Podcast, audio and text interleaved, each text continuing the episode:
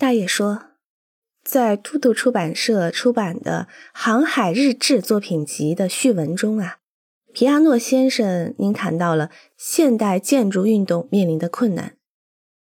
刚才您谈到您是怎样坚持自己的志向，用了五十年的时间成为建筑师的。您刚才的谈话给了我们非常大的鼓励。那么，对于学生们来讲啊，在五十年这样漫长的道路中，最初的两三年意味着什么？您能不能给我们谈一谈这方面的看法？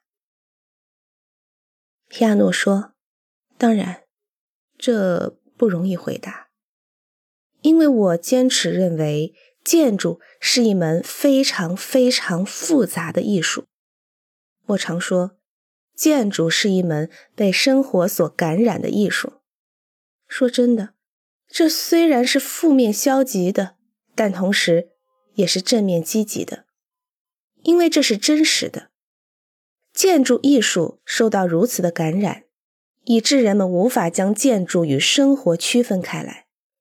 可以说，这是极为普遍的认识。我觉得，对于年轻建筑师而言，发挥自主性，以及在做决定时保持自我、充分自信和充满好奇心是很重要的一件事。不要相信别人，不要相信任何人，也不要相信我。你们一定要理解你们自己。自主性是很重要的。遗憾的是，这并不容易做到，因为你们必须具有两种重要的品质。